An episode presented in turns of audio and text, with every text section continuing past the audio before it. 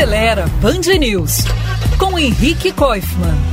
Parece que foi ontem, mas os carros flex estão completando 20 anos no nosso mercado. O primeiro deles foi o Volkswagen Gol Power 1.6 Total Flex, lançado em março de 2003. E logo ele foi seguido por inúmeros outros modelos de praticamente todas as marcas que tinham linhas de montagem aqui no Brasil. Antes disso, quando você ia comprar um carro, precisava escolher se ia levar um a álcool ou a gasolina. Com o carro flex, essa escolha passou a ser feita só no posto, com o mesmo carro. Como hoje, naquela época os preços dos combustíveis variavam ao longo do ano especialmente o do derivado de cana, que era influenciado diretamente pela safra, pela cotação do açúcar internacional. Bom, a novidade foi muito bem-vinda. Atualmente, praticamente todos os carros a combustão fabricados no Brasil, tirando os a diesel, usam esse sistema, que é tão comum que a gente nem se lembra dele.